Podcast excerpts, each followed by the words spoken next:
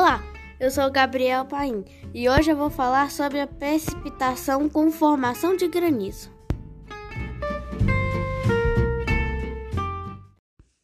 Hoje eu vou falar sobre formação com precipitação de granizo. O granizo é um fenômeno caracterizado pela precipitação de água no estado sólido, ou seja, em forma de gelo.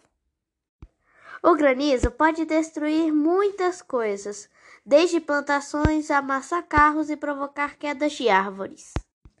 Você sabia que a chuva de granizo não acontece em regiões polares? É que o granizo só se forma em um único tipo de nuvem, a cumulonimbus, também responsável por trovões e relâmpagos.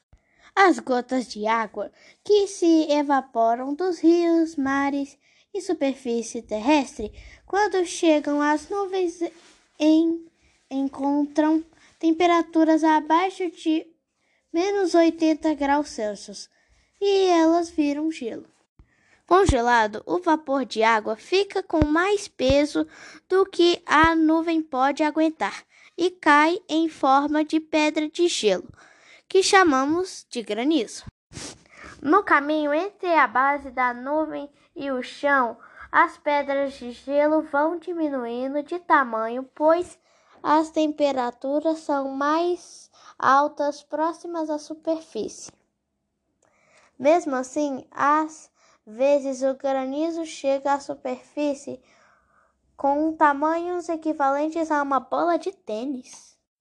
No Brasil, as chuvas de granizo são mais comuns nos estados da região sul e em partes das regiões centro-oeste e sudeste. Nessas regiões, temos um maior choque entre massas de ar mais frias, trazidas pela frente, frentes frias, e as massas de ar quente vindas do norte do país.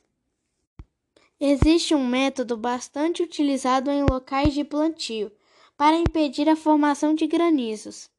Tal método existe no lançamento de foguetes com iodeto de prata. Espero que tenham gostado do meu trabalho e até o próximo podcast. Tchau!